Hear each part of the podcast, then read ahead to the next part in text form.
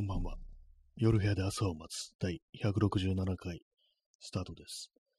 本日は5月の13日、時刻は23時45分です。東京は今日は雨でした。はい。えー、23時45分ですね。昨日外からだったんですけども、今日は普通に家からお送りしております。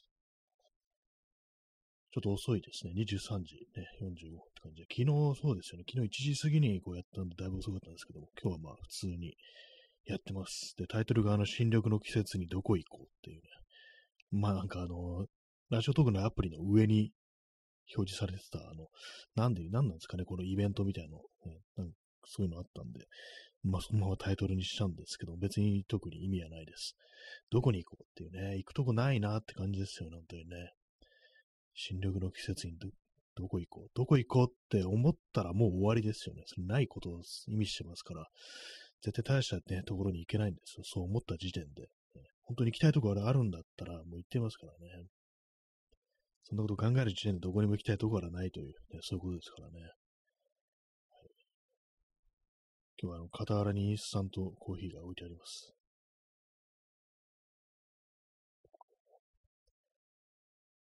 さっき、あの、最近あの、まあ、バッグを買おうなんて話してますけども、昨日そうですね、あの買おうと思ったバッグの10%オフのクーポンが14日までだと書いてあったのになぜか、こう、昨日の時点でもうすでに切れてたっていうことで、それでまあね、そうですよね、そのクーポンなければ、あの2000円ぐらいね、値段変わってくるんだった、来るから、じゃあもういいわ、みたいな感じでね、こう、買わな、買わないって、なんかそんなこと言ってるって、で、なんかこう、いろいろいやイライラしてるみたいな、そんな話をしてたんですけども、ね、あ P さん、えー出遅れました、ありがとうございます。ね今日はちょっと普通、普通っていうか、普通はちょっと遅いですけども、あの昨日と比べたら少し早い時間にお送りしております。はい。で、まあそのバッグね、バッグなんですけども、他にもなんかあるんじゃないかみたいな、私あの、クロームインダストリーズのバッグをちょっと買おうかなと思ったんですけども、他にも選択肢というものあるんじゃないかと思って、いろいろ見てたら、まあ、あの、私あのカメラとかね、こう入れるんで、そのカメラとか入れられるやつで、頑丈なやつって、ちょっとあのミリタリーっぽいやつで、あの、ハザード4っていう、ね H-A-Z-A-L-D ですね。あの、バイオハザードのハザードです。ハザード4というね、ところから出ている、まあ、あの、それはあの、バックパックというよりは、あの、片方しかないやつですね。あの、ワンショルダーっていうんですかね。そういうバッグなんですけども、それは完全にそのカメラとか入れるのに特化したみたいな、こういうやつで、まあ、それが、そういえばこんなんあったなと思って、こう、で、まあ、動画とかね、こう見てたんですよ。そしてあの、ハザード4のね、その出してるね、こうメーカーというか、ブランドというか、そこのチャンネルが普通にヒットして、で、まあね、なんか、どんなんだろうと思って見てたんですけども、まあ、あれですよね、そのカメラとかいられるもんですから、別にね、なんかその、まあ、ミリタリーっぽいデザインでありますけども、別に何かと戦うことを想定してるわけではないと思うんですけども、でもその動画を見ると、なんかね、こう、will to survive とか、なんかこうね、こう言葉が出てきて、まあ、生き残る意志ってやつですよね。まあ、そういうのに出てきて、すごいね、なんかこう、ガタイのいいね、こう、白人男性が、こう、アサルトライフルとハンドガンをね、こう手にして、なんかあの、銃撃ってるんですよ。で、まあそこになんかバッグとか背負ってるんですけども、ね、なんか、ね、何を想定してるのかな、ちょっと思いちゃいましたね。ああいうのまあその手のミリタリー系のね、なんかその、ギアのなんかメーカーっての大体そうなんですかね、アメリカの。ななんかね、こう、そういうふうに銃を撃ってるんですけども、で、will to survive なんて言ってますけども、このね、ななんですか、何を想定してるのかね、ちょっと思っちゃいましたね。この人たちが、こう、その銃をね、こう持って、それまあ、銃を向けるわけですよ。一体誰に向けて、こう、そういうものをね、その力を行使する気なんだろうってちょっと思ったりしましたね。なんか気持ち悪いなって正直思うんですけども、でまあ何かこうね、サバイブってことは何かしらこう災害が起きたとか、何かが起きた時にっていうことだと思うんですけども、まあ、そうなった時になんか敵としてね、なんかこう想定してるものがあるっていうことですよね。まあでもなんかね、ああいう時っていうのは、こう、なんかいろんなね、こう、アメリカのフィクションとかでありますけども、だいたいボートみたいなのが出てきて、それと戦うことになるみたいなね、それこそなんかあの、ゾンビ映画とかでもね、ゾンビ以外にも人間とね、争うみたいな、なんかそういうのがね、こう、あったりしますけども、大体まあそんな展開ですけども、おそらくまあそう、あの手のね、こういうね、ものを買ったりする人は、リアルでなんかそんな感じをね、もし急に災害が起きてね、なんかこう、いろいろあって、こう、ね、そボートみたいなのが出てきたらね、自分たちがこうね、家族だとか、まあ、身の回りの人だとか、ね、ひいてはこう、アメリカ国民を守るんだみたいな、そういう意識でね、こう、ああいうものにね、こう、準備してるっていうのがあるんじゃないかなと思うんですけどもね。えー、P さん、えー、This gear for real preppers。あ、なんか本当だ、乗りやそうなんでしょうね、本当にね。プレッパーっていうのはね、本当こう、あれですよね、審判の日に、こうね、備えて、なんかいろいろ物資を貯蔵してたり、武器を揃えたりするっていうね、かなりちょっと行かれた人たちっていう私はイメージあるんですけども、今審判の人がいましたけども、まあそういう宗教的なあれじゃなくても、本当なんかこう、ね、ポストアポカリプスに備えてみたいなね、私はこの説もそういう話とかしますけども、結構そういうのを大真面目になんかやってる人たちっていうね、ちょっと危ない感じの人たちですよね。まあそういう人たちがなんかこうトランプを支持してたりだとか、白人至上主義とかね、なんかそんなにだったりするっていうのは、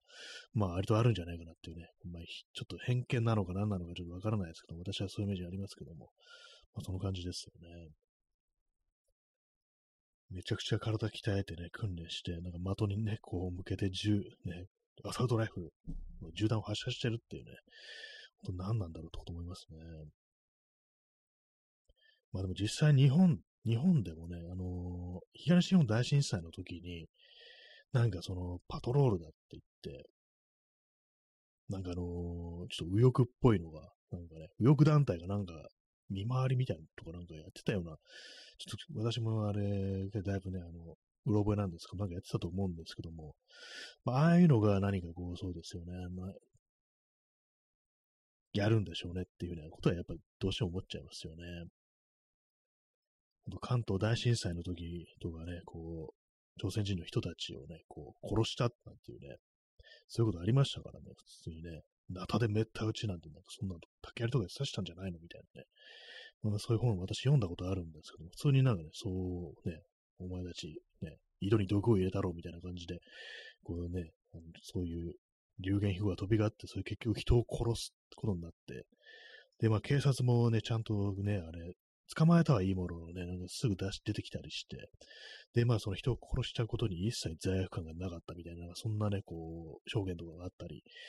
したなんていうね、まあそういう本を読んだんですけども、非常に恐ろしいですね。そういうものをなんかね、その、さっき言ったみたいな、そのハザード4のね、あの、PR ね、プロモーションビデオとか見るとね、なんかどうしても思い出してしまいますね。えー、P さん、えー、右翼保守は、えー、悪魔の人間世界への侵攻時に自分たちの身の危険を攻撃性にすり替えて、牧村家を襲撃し、虐殺する。あ、これはデビルマンですね。デビルマン原作のね、方です。漫画の方ですね。ありましたね。悪魔が自分たちをね、こう、殺そうとしている、攻撃しているって言ってね、そう関係ない。まあ、木村家っていうのは、この主人公のね、こう、不動明のね、あの、幼馴染のね、こう、牧村、牧村美希というね、女の子のとかね、なんかその、あれですよ、家ですよね。で、まあ、そう、家をね、こう襲ってね、襲撃して虐殺するっていうね、非常になんかショッキングなこう展開があるんですけども、ね、まあそうですよね、こう、あいつらがね、こっちを攻めてくるって言ってね、じゃあもうこれ身を守るためには自衛だって言ってね、こう、攻撃性、そうですよね。危険があるんだからこっちからやるっていうね、そういうことですよね。それでまあ、こう、人を殺すってね、そういうことをするんだっていうね、ことですよね。コーヒー飲みます。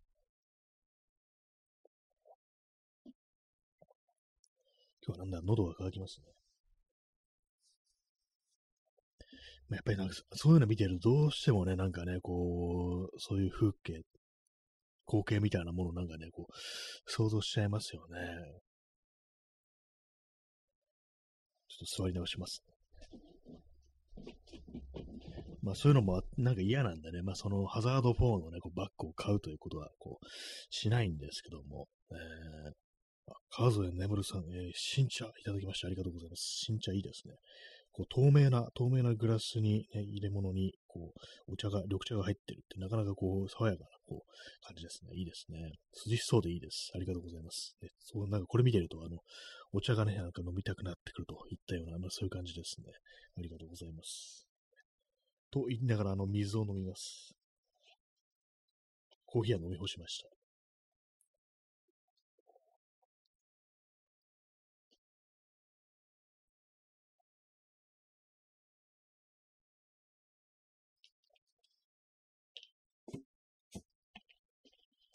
かなり伸びましたね。あの時間からするとね。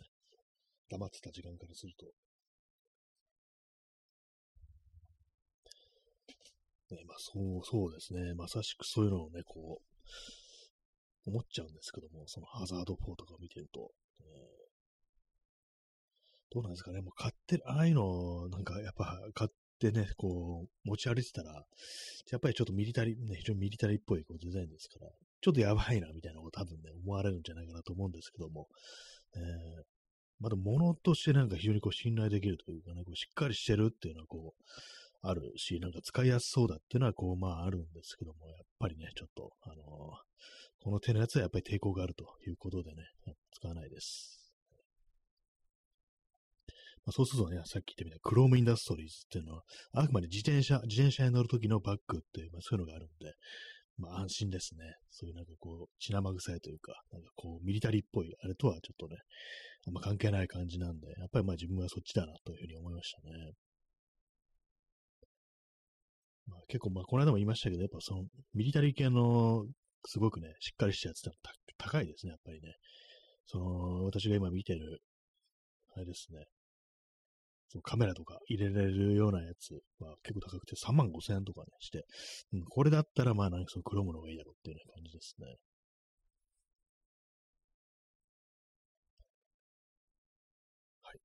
まああの、でも10%オフのクーポンがないなんてっていうね、まあそういうことはこう思いますのでね、まあその、それ復活したらまあ買おうかなっていう感じですね。今度はあのすぐに買わなきゃいけないっていうふうに思ってますね。ぐずぐずしてたらね、こう、なくなってしまったっていう感じですからね。だからちょっとね、あのー、まめにチェックしておこうっていうふうに思います。まあでも2000ポチだからお前買えよっていうね、そういう声もあるかもしれないですけども、ちょっと一旦ね、それあるのを見てしまうと、やっぱ嫌だっていうね、気持ちになりますね、なんかね。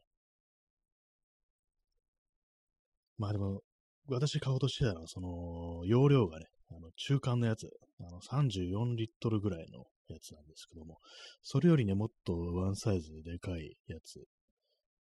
はまだその10%オフのクーポンがあり、それを使うと2万6000円ぐらいなんですよ。まあ、あの、値段的にはね、あれですね、まあ、えー、まあ、8000円ぐらいの違いかなって感じなんですけども、でかい方はですね、ちょっとでかすぎてっていうね、まあ、心配があり、これをこれはあの、完全普段使いできないレベルなんじゃないかみたいな、まあそういう器具があるんで、まあでもなんか、やっぱ大は小を兼ねるみたいにね、こう思うところもあるんですけども、それにしたって限度を超えてるぞみたいなね、こう、本当大型の、この間言いましたけど、あれですね、あの、墓石背負ってるみたいな感じってね、本当になんかそんな感じになっちゃうんで、ちょっとこれ、これでこういうの背負ったまんま、スーパーとか入るの難しいぞみたいなね、なんかそんな感じなんですよね。はいえー、P さん、ブラックフライデーセールを狙う。あ、ブラックフライデー、ブラックフライデー2いつあるんですかね？なんか、私のイメージだと、なんかあの、11月ぐらい？あれはハロウィンなのか。なんかね、そんな感じだったんですけど、もしかしてもうすぐなんですかね？ブラックフライデーセールって、ちょっと今検索してみますね。あ、P さん、11月あたり。あ、じゃあもうすぐですね。って、もうすぐじゃないですね。全然ね。そこまで待てというのも酷な話ですよ。ブラックフライデーセールまでね。それはね、私はもう、あの、すぐ、すぐ、あの、買いたいですね。くらいで。2023で。やっぱ11月なんですね、でもね。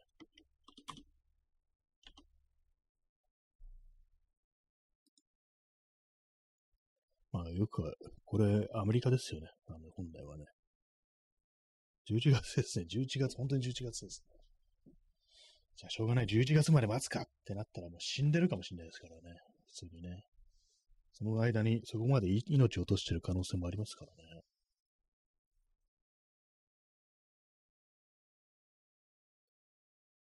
まあでもなんなんで、なんで10%オフのクーポンが急にあったのかってね、よくわかんないですけども。あ、P さん、Amazon タイムセールがそろそろあ、そうなんですね。なんかでも見てるとね、なんかあれなんですよね。あの、ものによってはタイムセールっていう風にこう出てたりするんですよね。そのクロームインダストリーズのバックでもタイムセールっていう風にこう出てくるやつがあって、なんかよくわからんな、みたいな。気まぐれなのかな、タイムセールって言っていうことを私、こう思ってたんですけども、ね、よくわからないですね、こう、アマゾンのセールみたいなものはね。あ、P さん、ちょうど今、あ、やっぱそうなんですね。じゃあ今、こう、セールにかかってないということは、ね、あれですね。ならない、セールにならないという可能性が、こう、ありということを考えてしまいましたけども。えー、今見ながらね、あれをやってますけども。えーなんかよくわかんないんですよね、こう、アマアマゾンのこういうセール、うんぬん、クープン、うんぬんっていうのは、あんまこう、そういうのもあって私はこう、使ってないようなところもこう、ありますけども。そういえば、あの、アマゾンプライムで、あれがあるんですよね、あの、まあ、あの、映像が見れるやつです。あの、神々の頂き、確かフランスだったかどっかでアニメ化された、ね、こう、アニメ映画化された、神々の頂きっていうあの、まあ、原作夢枕幕で漫画化したのが、ね、こう、谷口次郎なんですけども、それがなんか見れるらしく、ちょっとなんかね、興味あって、入ろうかなみたいな、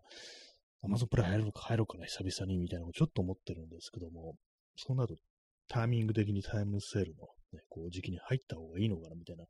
こと今、ふっと思いました。ねね、P さん、アマゾンバラージフライトが、えー、23,760円。そうなんですよ。これちょっと前までね、これはね、あれなんですよ。18,800円ぐらいだったんですよ。その10%オフのクーポンがついて。まあ、そうなるとね、もう買わないですね。こんだけ値段の差があればっていうね、感じでね。もう許せねえなっていうところですね。これ本当にね。なんかいきなりそうなくなってたんですよ。10%オフのクーポンがね。昨日まで、昨日の昼間まであったのにっていうふうに思ってね。まあ、夜に決めるかみたいなね、ことを思ったんですけども、ね、そうなんですよ。黒がね、黒い、黒い色のやつは2832円ということで、ここでこれさらに10%オフですから、まあまあで、こう、でかいですよね。それがなくなってしまったということですからね。まあなんか、こう目についた時にすぐ買っておけという、そういう話ですよね、本当にね。あれでも不思議ですね。なんかあのー、私と P さんのあれではなんかこう表示されてる値段が違いますね。こう私の環境ではですね、あのー、あれです。ちゃあのログインしてるんですけども、オリーブの、色がね、カーキっぽいオリーブのやつが2万2000円で、で、黒が2万832円なんですよ。なんかちょっと違いますね。もしかしたらこのログインしてるしないで、ちょっと変わるんですかね。あ、でもあれですね、青が、ネイビーのやつが2万3760円ですね。そうですね。ネイビー、ネイビーすごい微妙なんですよね、これね。かなりね、こう、あ、そうですね、P さん、青ですね。そうですね。この青は、ちょっと、この色はないだろうと私ちょっと思ったりするんで考えてなかったですね。でもこれだとそうなんですね。こっちだとなんか10%オフのあれついてますね。これね、この色、ちょっと私に、すいません、ちょっと見てない人によくわからないかもしれないですけども、かなり微妙なんですよね、これね。うん。なんかこう、ロゴの部分とか赤だったりとか、あと、あれですよね。ジッパーについてるなんかドローコードっていうんですかね。それがあの、赤だったりするんですけども、なんかこう、非常にこう安っぽく見えるなっていうことを正直思ってしまい。で、まあ正直あの、クロームってあれですからね、そんなにそ、そんなに大手なんだ。そんなにね、あれですからね、あのー、おしゃれな感じじゃ正直ないですよね。ものによっては結構ダセーなこれみたいなことは私思うんですけども、ね、まあでも、すごく頑丈にできてるっていうのと、まあある程度手頃にこう、ね、手に入るということもあって私買ったりするんですけども、この色はないだろうって正直、たまにそういうのあったりしますね、クロームって。なんでそんなの作ったみたいなね、ことを私、割と思ったりするときあるんですけども、この青どうなんですかね。もしかしたら見る人が見たらこれはいいっていうふうに思うのかもしれないですけども、私もパッと見た瞬間、これはねえわ、みたいなことを正直思って、えまあ、ロゴが赤いのもなんかきついなみたいなこと思うんですけども、あの、あれですよね。羽を生やしちゃう。まあ、これ何ですかね？ペガサスなのかグリフォンなのか何なのか、ちょっとよくわかんないんですけども、なんかね、この、赤のね、背景が赤に白い、なんかそのね、馬だか、ね、ペガサスだかグリフォンだかわかんないですけども、そのね、それをあしらったこロゴのデザイン、この赤いのは微妙だって思ってて、ね、赤に白のやつは微妙だっていうふうにこう、私はこう思ってるんですけども、えー、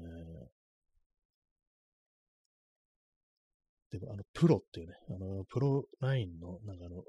金属製のちょっとピンバッジっぽい感じになってるのは、まあ、あの、許せるといった感じですね。まあ、なん、なんですかね、この、えー、よくわかんないです。このデザイン的なものは。えー、延長します。え P さん、えー、ローの寿司セット。ありがとうございます。これなんか謎ですね。ローってなんだろう。ちょっとあの、ね、スマホを持って目を近づけてみます。これは何、何、ね何がどっかって言うんですかね。左がなんかあの、マヨネーズにコーンに、右なんか脳みそに見えるんですけども、私は、なんか脳みそじゃないか。カニとかだったりするんですかね、これね。ありがとうございます。ね、ちょっとあの珍しい、珍しいあのネタのお寿司ですね。ローって何なんだろうっていうね、こと思いましたけども。ありがとうございます。2巻、2巻いただきました。ね、2皿ですね。あ、P さん、えカニカマ。あ、そうかもしれないですね。これカニカマかもしれないですね。なんで、なんでカニカマなのかなっていうね。なんかこれも元ネタみたいなのが多分あるんでしょうね。カニカマはまあ別にいいかなというね、感じですね。私まああの、よくね、あれですよね、あの、寿司のね、こうネタとかで、なんかあの、サーモンだとか、あとはあれです、あの、カリフォルニア巻きとか、そういうなんかちょっとね、あの、正当なとこから外してるね、ちょっと変わり種の、あの、寿司ネタっていうものをね、こう、結構バカにされがちっていうか、あの、ね、特に中年男性とかに馬鹿にされたがちですね。そんなものは筋じゃない的な扱いを受けたりするんですけども、私は結構好きですね。はい。寿司っていうのもね、あの、美食というものもなんか結構ね、あの、中高年男性の生きりのネタになるっていうね、そういうのありますけども、そんなん無視してね、こう、食いたいもん食えという感じですね。え P さん、えカニは労働者作詞の象徴。まあ、これはカニ光線的な感じですかね。ああいうものカニを取る船に乗せられて、ひたすらなんかね、こう、しばかれながら働くっていうね、そういうイメージありますけども、確かにカニ、カニを取る環境ってこう、非常に厳しそうな感じがしますよね。カニを取る船とかね、ありますもんね、未だになんかね。私もでも外国、外国のイメージがなんか結構強いですね。そのカニの船っていうと。ね、なんかドキュメンタリーみたいなのがなんかあってる気がします。そういうのはね。水を飲みます。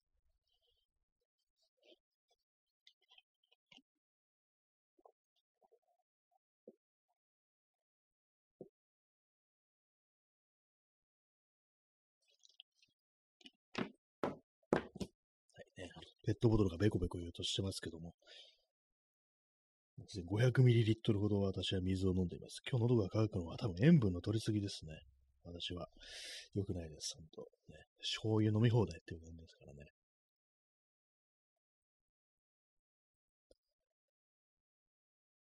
はい。えー、何の話したんでしたっけ、そう、バッグの話をしてたんですね。そうなんですよね。こう、なんかこういろいろこう選択肢っていうか、他にもどんなもんがあるんだろうって感じで見てみたりするといいんですけども、まあ、カメラメーカー、カメラバッグ、ね、専門のメーカーとかもあったりするんですけども、まあそういうのもね、なんかこういいんですけども、結構値段するっていうのあったりだとか、あとやっぱり私はあの、やっぱり自転車での移動をね、こう、まずこう第一に考えてるんで、その辺のことがね、あんまり考えられてないような、そういうものが多かったりするんで、やっぱりまあちょっとね、クロームに食のが一番いいだろうという感じですね。まあ結構いくつも持ってますから、エコバッグすでに。まあ、あの、タフさはね、まあ本当になんか身をもって知ってるという感じなんで、結構何年も使ってますからね。どのくらい使ってるのかな本当最初に買ったのは2012年ぐらい。2012年そうですね、買って、で、まあそれあの、売っちゃったんですよ。あの、結構なんかこれはちっちゃいというか、あの薄くって、そうあんま大きいも入らないなと思って、それあの、結構ね、あの、リミテッドのね、限定版のなんかやつで、普通のやつとちょっと違ったんですけど、それあの、売ってしまいました、ね。まあ、そういうのもあって、今、所持してんのは、バッグはね、2つだけですね。2つだけです。靴はね、あの、2足、こう、持ってますけども、まあ、そういう感じで割と、まあ、使えるという、こう、まあ、認識がこう、あるんですけども、まあ、なんかね、ちょうどいいですね。本当になんか値段とかね、そういうの見るとちょうどいいんですよね、本当にね。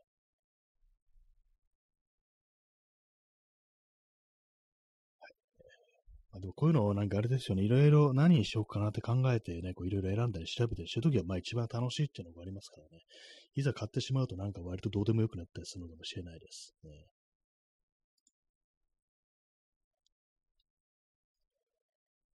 ね、まあそう、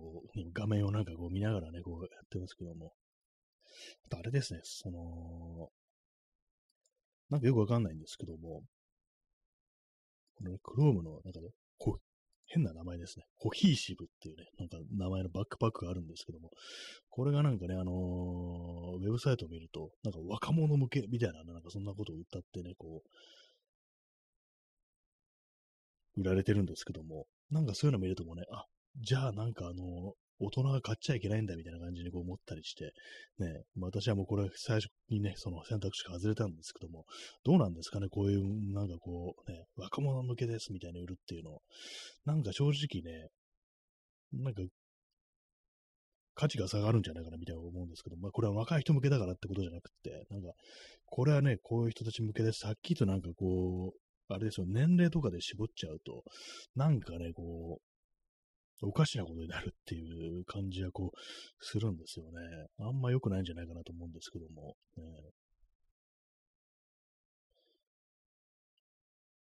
なんかね、それを見た瞬間、なんかね、このクロームインダストリーズ終わるのかなみたいなことを正直思ってしまったんですよね。私の中ではやっぱあの、あれですよ、アメリカの東海岸のあのガレージからスタートしたっていうね、で、まあそのメッセンジャーバッグのブランドであるっていうね、まあそういうものであるという、ね、感じだったんですけども、まあ非常にまあ大きくこうなっていって、こう何かこう、やっぱ変わったのかなっていうね、そんなこと、まあ結構昔からあるみたいなんですけども、ね、まあ私が自転車に乗り始めてからこれあるって知ったんでね、あれなんですけどもね、まあ、まあ別に、別にいいですわという、まあ、そういう感じでございます。えー、ブランドイメージっていうものもなんか、こう、どうなんですかね。あんまこう考えたことないですけども。やっぱでも大事でしょうね。私があの、本当なんかね、10代、20代の頃なんていうのは、やっぱそういう時にはね、これは若者向けですっていう風にね、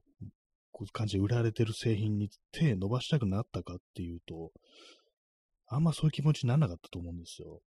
ね、逆になんかこう天の弱で、じゃあ買わねえわみたいな感じのことをなんか思ったと思うんですけども、君みたいにね、あなたたちにみたいな若い人たちに向けて、この、ね、商品、売り出してるんですよ。ぜひ買ってくださいっていう風に言われたら、いらねえわ、そんなんていう風に思ってたと思うんですけども、ね、どうなんですかね、実際は若い人たち、ね、自分は若者であるっていうのは、そういうことをなんかこう、はっきりと認識してというか、自覚してこう生きてたりするんですかね。なんかそういうのって自分をなんか商品みたいな、なんかまコマーシャルのターゲットみたいな感じで見てるっていうね、なんかそんな感じにどうしてもね、思っちゃいますよね。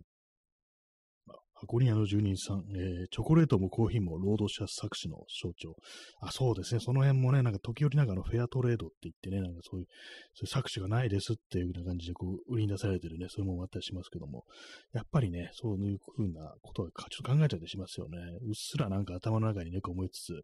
まあ、私もね、そのまあ、インスタントが多いですけども、コーヒーとかね、こう飲んでたりこう、しますし、で、まあなんかね、こうお店って買ったりすると、あ、このコーヒーはどこ産かっていうなんか思ったりするんですけども、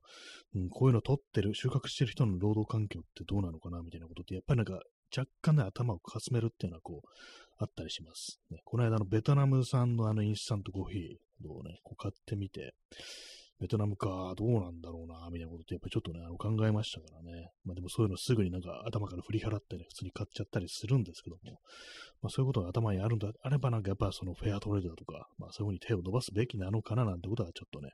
思ったりしつつ、なんか安い方にね、こう流されてるっていうね、感じですね。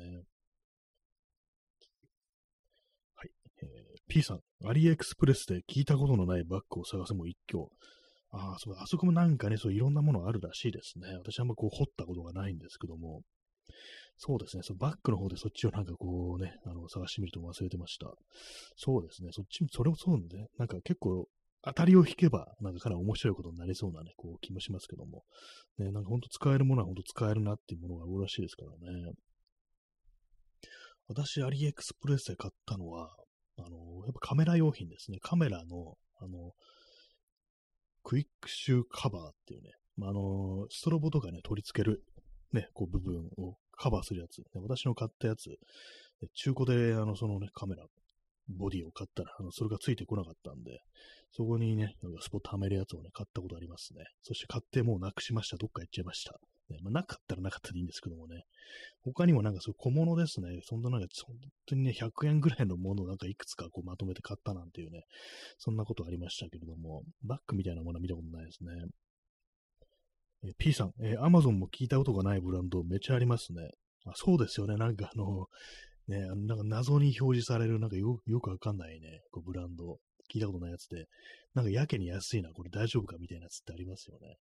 さっきみたいになんかあの、こういうね、もので探してみよう、こういうブランドで探してみようと思って、それヒットすると、下にこの商品に関連する商品って書いてあってね、あのスポンサーって書いてあって、そこになんか妙に安いね、なんか聞いたことのない、なんて読んだらいいのかわからないような、こう、ブランドネームのね、こう、バックパックとかがあったりして、これ大丈夫かって考えてるんですけども、えー、ただでさえ安いのになんか1000円オフクーポンとかついてて、これ絶対なんか写真と違うだろうな、みたいなね、そういうのあったりしますからね。基本的になんか、その手のやつには手を出さないようにこうしてるっていうのはありますね。前にあの、ワイヤレスのイヤホンを買って、まあ、失敗したことがありましたね。まあ、それ1000円だったんですけども。で、まあ、その、ポイントがね、あの、執行しそうだったんで、まあ、なんでもいいかなって感じだったんで、まあ、そんな後悔はしないんですけども、全然なんかね、その、イヤポッエアポッツか。ね、どっちかわかんないんですけど、エアポッツみたいに、あのケースの中に入れてこう充電するタイプのあのワイヤレスイヤホンですね。左右別々に分離して独立してて、で、それをね、あの、ケースの中に収めて充電するんですけども、全然充電されないんですよ。なんかね、なんかそういう、こう、まあ、失敗というものがあり、ああいうものはね、買わないようにしてるんですけども、えー、まあ、当たりっていうのもね、あるのかもしれないですよね。えー、P さん、えー、マーディングトップというメーカー、かなり安く興味深さが、ああそういうのあるんですね。なんか、名前がね、なんかそうですね、そんな感じよくわかんない、意味がわからないタイプのね、その名前ありますよね。ちょマーディングトップ検索してみますね。な、何、何、なんか英語なのはわかるけども、なんかよくわかんない言葉ですよね。マーディングトップっていうね。あ、これあれですね。ミリタリー系のやつで、で、やっぱ妙に安いですね。こんだけでかくって1万ちょいか、みたいな。ね、かなり不安になってくる感じありますけども、ね、写真見てるとね、なんかそれなりになんか、こう、あれなんですけども、あれですね、生地がちょっと薄そうみたいな、ね、それはなんかちょっとあったりして、あと、物によってはちょっと高いのもありますね。3万円ぐらいするのもあったりして、もしかしたらこっちはあのまともだったりするのかなみたいなね。安いラインとね、そうでもないのにな分かれてんのかなみたいなこと思いますけども。えー、嫌、に安いです。なんかね、これはね。28リットルのタクティカルバックパック、モール対応、5390円って、もう安くないか、これ、みたいなね。大丈夫かみたいなこと思っちゃいますけども、安いことによって不安にさせるっていうね、感じですけども。こういうので大体あの、レビューの部分に、実際のね、商品の写真とか上げてくれてる人がいて、あなるほど、なんかちょっとあの、写真と違うな、みたいなね、ことがこう、あったりするんですけども、今、と適当にね、こう、クリックしてみた、えバックパックには、ちょっとね、その写真みたいなものはね、こう、ないですね。どうなんでしょう。なんかあの、ね、でかいね、75リットルのバックパックみたいなね、こう、登山とかに使えそうなね、こう感じのものもあったりしてね、若干興味なくもないんですけども、見た目なんかなかなかね、こう、悪くない感じで、ね、これがまともに使えるんであればっていうね、ところですけども、えー、あ、今ね、この、見てるとね、ありましたね。あの、登山にも使えそうなでっかいやつのね、こう商品、レビューでね、あの、写真上げてくれてる人がいるんですけども、やっぱあれですね、あのー、ちょっと生地薄く見えますね。の生地はちょっと薄いかもしれませんがっていう風に書いてる人いますね。やっぱり薄いですね。かなりペラッとした感じで、張りのある感じじゃないです。そしてあの、ちょ、光沢がなんかね、ちょっと安っぽい感じで、ぱりね、そういう感じですね。なんかね、こうレビューね、書いてくれてる人のね、レビューを見てると、ちょっとそうだなと。ね、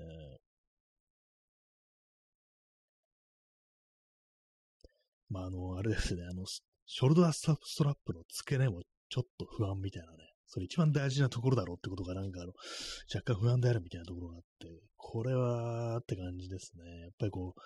このね、このレビューなんかありがたいですね。やっぱ書いてくれてる人。私ね、あんま書いたことないんですけども、アマゾンでは書いてないですね。私、ヤフーショッピングで買ったものはね、なんかこう、レビューとかね、いくつか書いたことあるんですよ。えーまあ、今のところなんかちゃんとしてるっていうね、ことで、あのー、損したもの、これは全然違ってものがね、なかったんでね、まあ、その悪いってつけたことはないんですけども、やっぱりまあなんかこういうの大事だよなっていうね、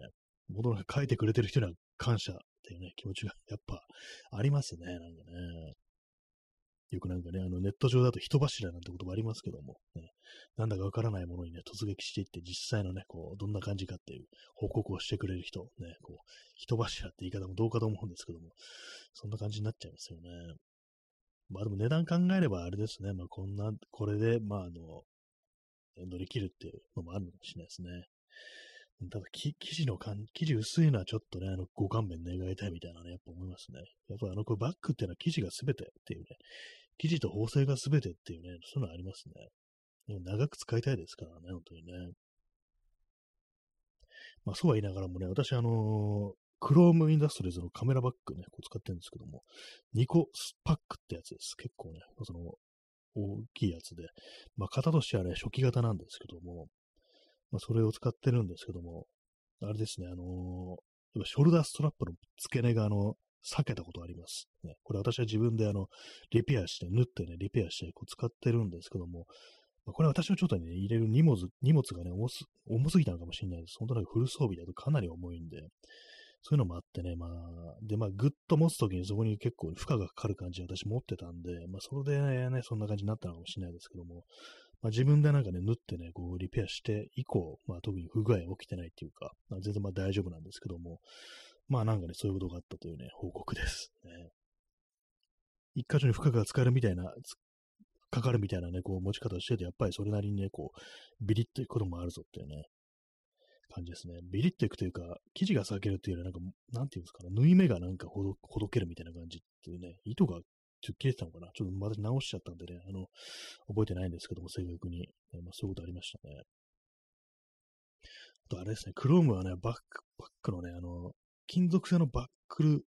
のこう一部分が折れるっていうのがあって、それはね、お店持ってってね、あの、直してもらいましたね。そんな無料で直してくれたんですけども、やっぱなんかね、その店の人に聞いたら、やっぱこれ同じ例がいくつか、というか結構報告されてて、やっぱ直す人が多いですっていうふうに言ってて、まあそういうのもあってね、あの、ただで直してくれたと思うんですけども、ね、なんかそういうのありますね。まあ本当に本当にまあ、こうね、こう信頼できるっていうのは、やっぱあの、手作りのやつなのかなと思います。ありますからね、メッセンジャーバッグとかだと、あの、ハンドメイドってことでね、あの、一つ一つ、ね、こう、工場生産とかじゃなくてね、あの、それこそ職人さんみたいな人がね、こう、ね、作ってるみたいなのとかあったりしますけども、結構自転車系のね、バッグではあったりしますけども、ああのって結構高いんですね、やっぱりね、当然のごとくね。まあでも、そういう感じで、耐久性みたいなものをこう、求めるんであれば、ね、そういうものを買うべきなのかなと思いますね。えー、P さん、自分は仕事で、これはエアーでしたっけ？エールでしたっけ ?AER っていうね、AER というメーカーを使っています。そうですね、あれあれもなんかありますよね。結構いろんなところで見たりしますけども、結構頑丈だったりするんですかね。割と見た目なんかあのー、あれですよね。武骨というよりはなんかちょっとシュッとした感じの、そういうバッグですよね。結構ウォッシュマンズとかね、こう、非常にこう、置いてあったりしますけども、えー、P さん、1680デニール。分厚いですね、これね。大体ね、あのバッグとか1050デニールっていうのが多いんですよ。ね、そういうかなり強いですね。確かあの、お店とかで見るとね、あのかなりね、分厚いですよね、あれね。あ、今見たらエアーですね。エアーって読むんですね。AER だね。結構そうですね。見た目なんかつるっとした感じのね、こうバッグがこう多いですね。ちょ私の用途で言うと、やっぱりね、私、外側になんかいろいろなんかごちゃごちゃつけたいみたいなのがあるんで、このつるっとした感じだと私にとってはちょっと使いにくいかなっていうのがこうあったりするんですけども。でもまあ、あの、生地の丈夫さっていうのは結構ね、あの、その、1680、コーディラバリストバリスティックナイロンってことで、かなりね、こう信用できるっていう感じですよね。え P さん、アメリカから直接購入すると日本で買うより7000円から1万円ぐらい安く買えますね。あ、そんな違うんですね。それはも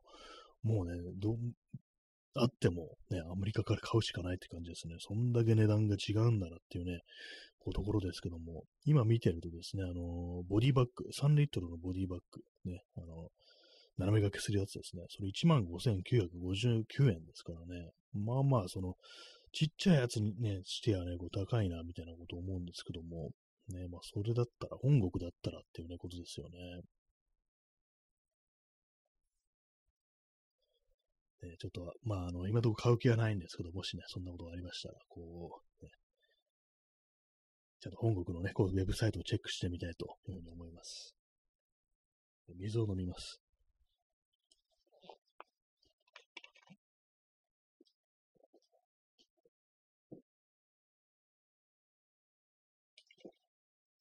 やっぱなんか生地は厚くないと丈夫じゃないとってことは本当思いますね。一番大事なところです、本当にね。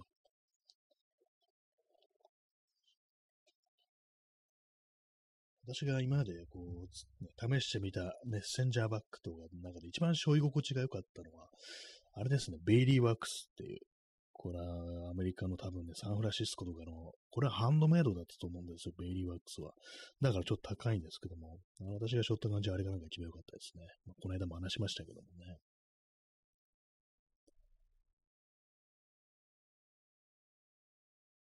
はい。え、まあでも、世の中、ね、何が売れてるのかなと思うんですけども、ね、やっぱりなんか、見てるとね、なんか、あれ多いですよね。ノースフェイスのあの、なんか箱型のバックパック多いですよね。あれなんか、非常に多いです。ね。あなんか、ジムとかに通う人がね、なんかああいう、よく使うっていうね、ことらしいですね。ジムに行くときって何持ってくんですかね私よくわかんないですけど、着替えですかね。着替え、なんか別に普通の何でもいいような気がするんですけど、なぜかノースペースのあの四角いバックパックが多いっていうね、なんかそんな印象ありますね。あれもなんかまあ使いやすいのかもしれないですね。まあ、ノースペースね、あんま興味ないですけども、えー、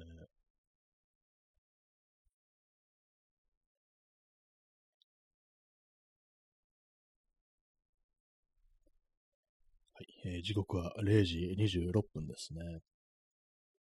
5月の14日かなと5月もう半分過ぎてんじゃんみたいな感じですけどもね。この間あのゴールデンウィークだったはずなのにっていうね、実はまあ本当にこの間なんですけどもね、なんか早いですね。なんか本当、最近何もこうする気が、何も興味が持てなくって、なんか本当に一瞬でね、こう時が過ぎゆく感じです。ね、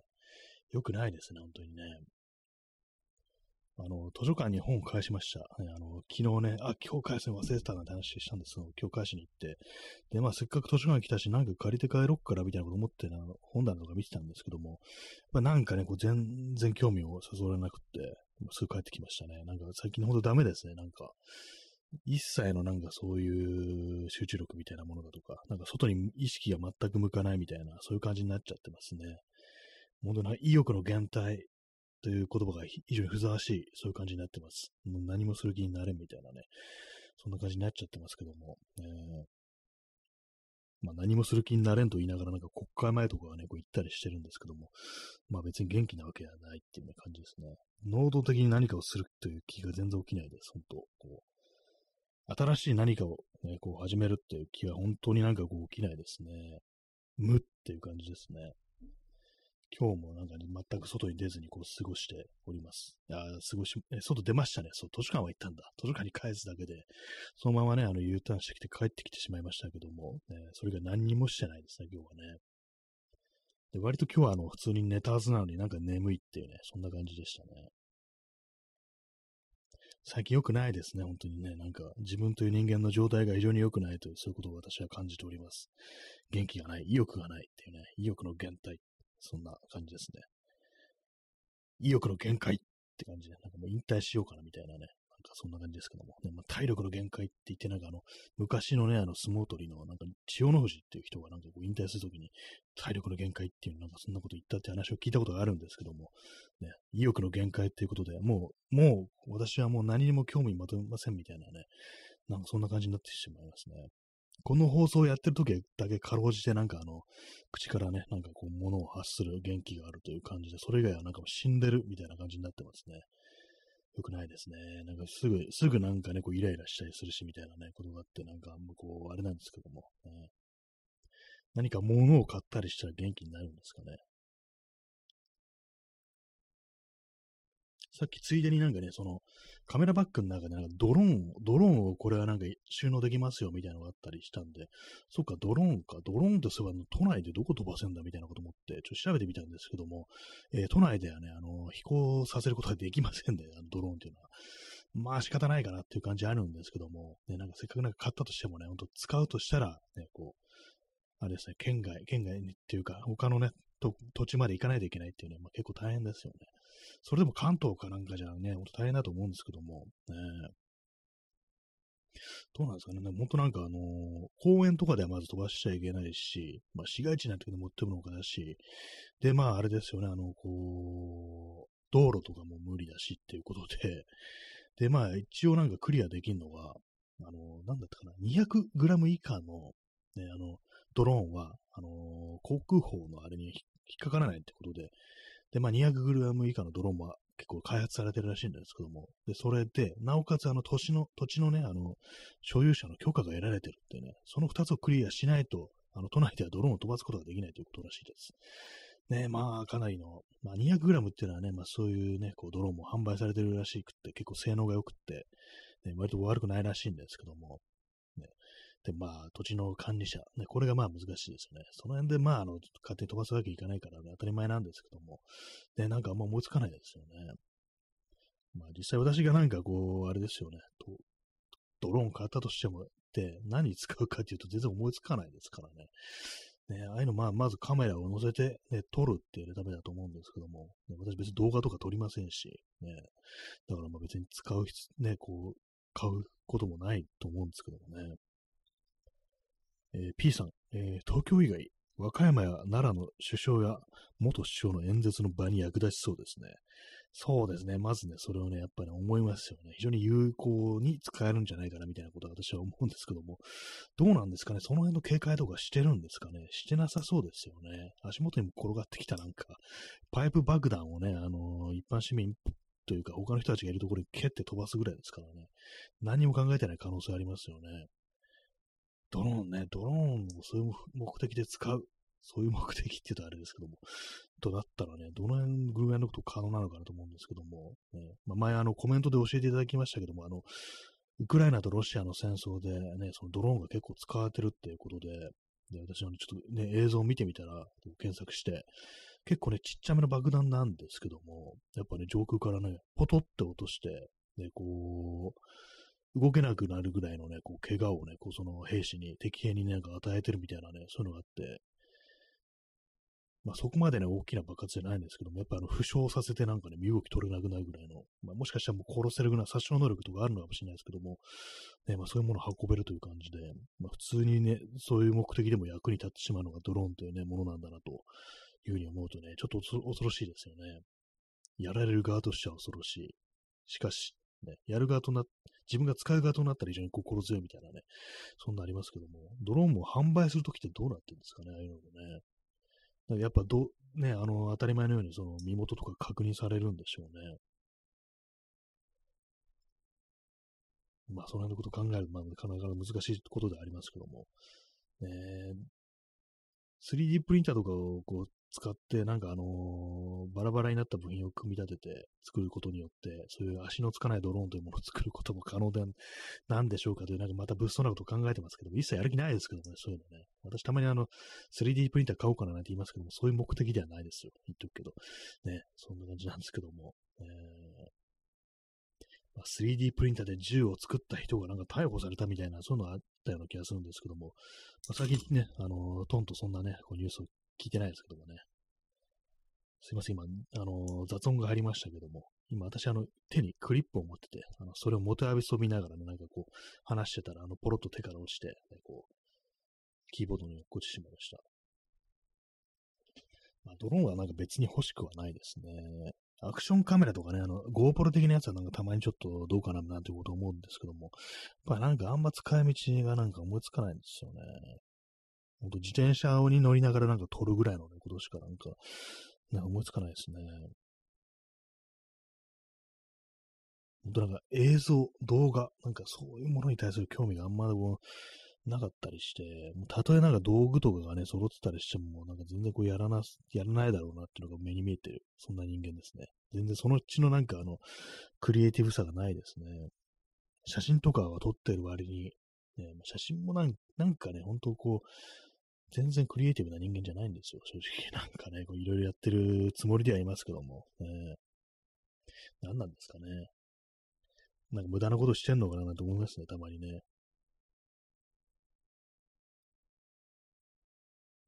まあなんかそういうなんか道具とかをね、こういろんなね、なんかこう、ね、こう、買わなきゃできないようなことをするよりなんかね、普通に鉛筆と紙で絵でも描いてた方がいいのかななんてちょっと思ったりしますね。全然やってないですけどもね。そういうなんかこう、ね、こう、あんまり物をこう、使わな、買わなくても済むようなね、こう、ものをね、こうしながら、ね、こう、あれですね。勇者王さん、えー、何か時間捕まえながら動画撮ってるのがたまに流れてきますね。あ、なんかそれありますね、最近ね。私もなんか、なんだろう、こうやって見たことあるんですけども、あれね、なんかちょっと 悪い噂があって、あれはなんかちょっとね、厄介なこう人がやってるっていうね、そういう情報がありますね。ちょっとあんまご詳しく言うとね、いきなり訴えられたりし嫌なんであれなんですけども、あれをやってる人がまさに、そういうセクシャルハラスメントとかであの告発を受けたことがあるっていうね、なんかそんな情報を私、あの、目にしました。ね。割となんか、うん、なんかあり得る話だなってこと思ってるんですけども、要はなんかその、バズるためだとか、あの、再生数稼ぐとか、そういうのに、まあ、結果としてまあ時間を捕まえることはこうできてるんですけども、あんまそういうこう被害者のことを考えてとか、あんまそういうタイプの人間ではなくて、ちょっとなんていうか、ね、こう、危険なタイプのね、こう、感じの、ね、あんまこう関わっちゃいけないような人間がこうやってるっていうね、そういう情報はこうあったりしますね。私もあんまこう、ちょっと怖いんでね、あの、名前は出しませんけれども、ね、かなり悪い噂のある、こう、人物がね、こう、やってるなんて話を私は聞いたことがありますね。まあそうじゃないのもあるのかもしれないですけども、結構なんかあの、いかにも自分がこう正義と言いながらね、その辺のなんかこう、時間だとか、まあ、あるいはなんかこうマルチ方法とかね、なんかそういうものこうね、こう、ね、なんかこう絡んでいってるみたいな動画とかありますけども、ね、実はなんか裏ではなんか結構ね、なんかやっやってるというか、まあ、違法性のあるものじゃなくても、非常になんか倫理的にどうかと思われることをなんかちょっと、ね、言ってる、やってるみたいな、そういうことがね、割とこうあったりするんで、なんか嫌な世の中だなっていうことはちょっと思ったりこうしますね。え P さん、えー、彼がドローンを買うとき、明るい顔で、伊豆大島の自然を撮ろうと思っているんですよ。と言っていたんですけどね。過去、顔はモザイク、音速は倍速再生で簡単加工された販売店店員が。なんか、そうですね。彼がドローンを買うときっていうね、なんかあの、ちょっとあの、こういう難しい、真似するのは難しいですけども、あの、音声ね、あの、変えられたやつですね。ありますよね、なんかそういうのね。ま、まさにね、そう、自分がう、ね、ドローンを売った、ね、こう、その客がなんかね、こう、後に犯罪やらかして逮捕されたみたいなね、そういう時にね、伊豆大島の自然を撮ろうと思ってるんですよっていうね、そういうふうになんか目的をはっきりと申し上げると、なんか逆になんか怪しいなみたいなね、なんかそんなことをちょっと思ったりしますけども、ね、まあ、家電量販店とかね、なんかそんなことを言ってるっていうね、光景とかもしかしたらあるのかもしれないですね。私が前にそのヨドバシとかでね、なんかドローン売り場見てるときに、まあ、他のね、お客さんいて、なんか店員さんとなんかいろいろ話したんですけども、その時なんか話したらなんかね、やっぱあの、その許可うんぬんとかなんかそんな話をしてましたね。まあなんかそういうのはやっぱこういろいろこうあるんだなっていうね、航空法ってやつですね。まあそれでなんか一応なんかこう、なんだ、ああだこうだって話してて、なるほどねって思ったりしたんですけども、まあそういうのもあって、なんか私、まあちょっと、ね、ハードル高いんだなってこと思って、別に買う気はなかったんですけども、まあ手出すことないだろうなっていうふうに思ってるっていうね、そういう話ですね。まあなんか旅行とかね、なんかそういうのする人とか、本当絶景のね、こうあるところとか行くのが好きな人、そういう人からしたらなんかドローンでなんか映像残したいなっていうね、そういうのはなんか結構あるのかもしれないですけども、実際まあなんかその、ね、結構ね、海外とかの映像で、断崖絶壁とか、断崖絶壁とかね、ドローンで撮ったみたいな、結構すごいななんていうね、思うことはありますけども、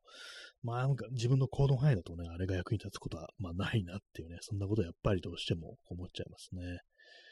まあ危ないですからね、本当にね。ドローンのあのローターってやつもなんかあの、不要に手を伸ばすと、あの、手を切るって、スパッと切っちゃうみたいなことがありますからね。なんかもうだいぶ前ですけども、えー、下手したら10年ぐらい前かもしれないですけども、あのー、ミュージシャンの、あの人、あの、エン、何でしたっけ？あの、エンリケ・イグレシアスでしたっけ？が、なんかライブの時にね、あの、撮影がドローンでこう、されてて、で、まあ、その、手を伸ばしてね、そのドローンをね、ちょっとキャッチしようとしたら、あの、スパッと手切れちゃったっていうね、結構ね、その映像を見たら血が出てて、あなんかドローンのローターって割と危ないんだな、みたいなね、ことを思ったんですけども、まあ、今の、まあ、あれはね、ドローンローターガードみたいなのが多分ついてるものが多いと思うんですけども、ある程度安全みたいなのも配慮してるのかもしれないですけども、それでも完全じゃないですからね。まあ、そういうのがあったりして、まあ、それでもっ、ね、そういうのもあったりすると、やっぱりなんかその辺で飛ばすわけにはいかないよなってことはまあ分かったりするんですけどもね、都市部じゃちょっとねっていうね、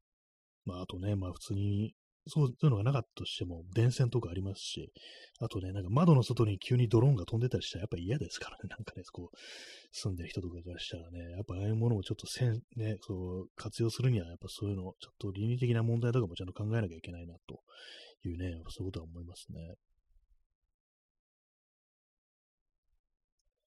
まあ、ドローンはまあ、ないなっていう感じですね。まあ、GoPro 的なものはもしかしたらっていうふうに思います、ね。まあ、でも撮りたいものないですね、本当にね。なんかこう、いろいろたまになんかあれ買おうかな、これ買おうかなっていうことを思うと、まず究極的にはやっぱこれを活用できるというか、自分の中にそういうものを使って何かを作りたいという欲求がないというね、そういうところにちょっと行き着いて、こう、しまいますね。まあ、せいぜいカメラとかまだせいぜい何も考えずに撮れるだとか、あと、まあ、記録のためだとかね、そういうまあなんか大気名分みたいなの出てきますけども、映像となるとね、やっぱなんか強い動機みたいなものってやっぱ必要となりますね。こういうものをなんか作りたい、撮りたいみたいなのがないと、やっぱりな、なんとなくちょっとどうなんだろうみたいな感じで買ってもまあ意味ないよなっていうね、ことはまあ思ったりしますね。水を飲みます。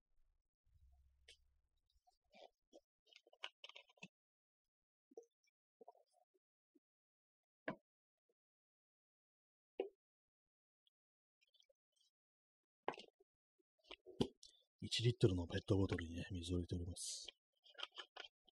ボトルを最近使ってないってやつですね。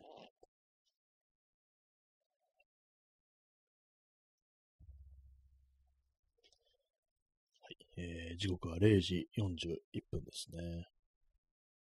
新緑の季節にどこ行こうってね、タイトルでね、まあ、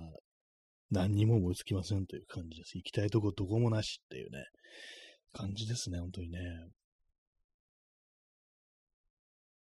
別に行こうと思ったら行けるようなところでも全然行く気にならないっていうね、私なんか海とか行きたいな、みたいな話してるんですけども、行けるわけですよ、そんなに別に行こうと思ったら。全然行きませんからね、本当にね。めんどくさいからですっていう、ね、感じですけどもね。もうほんと最近は全てがこうめんどくさくなってしまってて、ね、めんどくさいっていう感情が一番手強いっていうね、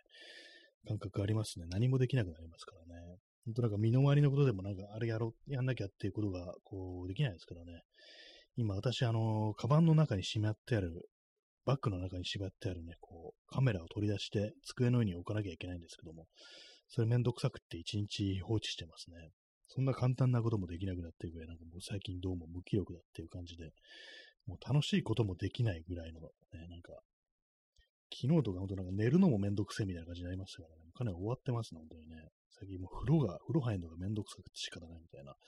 感じでやばいのかもしれないですね。こういうの俗に言うなんかうつ状態なのかなっていうふうに思ったりするんですけども、えー、なんかでも今の時期そういう風になってる人多いそうですね。5月病だっていうね、なんかこう言ってたりする人もいますけども、そうなのかもしれないですね。5月病。ね、よくわかんないですけども、季節のせいにするっていうね、まあそれが、そのくらいの感じで言ったらいいのかもしれないですね。仕方ないぐらいの感じですね。5月病。天気がいいのになんか何もする気しないっていうのはなんか、こう、非常に嫌だっていうか、ね、そんな感じがしますね。まあそんな感じで日々、なんかこうね、ダグナーな感じに過ごしてるというね、そんなことです。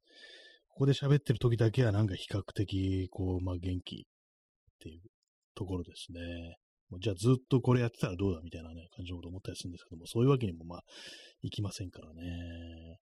たまになんかツイッターのスペースとかなんかやるのもいいかなと思います。ね、あっちの方がなんか手軽にできるというね、感じありますからね。まあ、そんなわけでね、まあ、そろそろ本日もね、お別れの時間が近づいてまいりましたけども、いかがでしたでしょうか？ね、今日土曜日の夜、土曜の深夜ということでね、まあ、あの、ラジオっ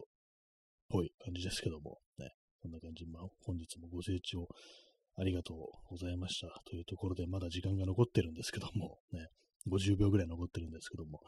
ね、こういう隙間を埋めるじ、ね、こう、トークというものがなかなか難しいところではね、ございますけどもね、昨日あれですね、1時間半やってるんですけど、最後ちょっとブツッと消えちゃいましたね。あの、なかなかね、ピタッと合わせるのが難しいところがあります。ね、急になんか終わりになったらね、話すことできてきたりっていうこともありますからね。はい、ね、そんな、えー、0時44分でございますけども、えーまあ、元気出したいという気持ちありますね。こう意欲の減退というものは本当何とかしたいという気持ちもありつつ、でもしょうがねえじゃんみたいなね、なんかあの、逆切れみたいな気持ちもちょっとあったりしてね、まあなんかどうにもならないのかななんてこと思っちゃったりするんですけども、ね、まあそんな感じで本日もご清聴ありがとうございました。それでは皆さん、さようなら。おやすみなさい。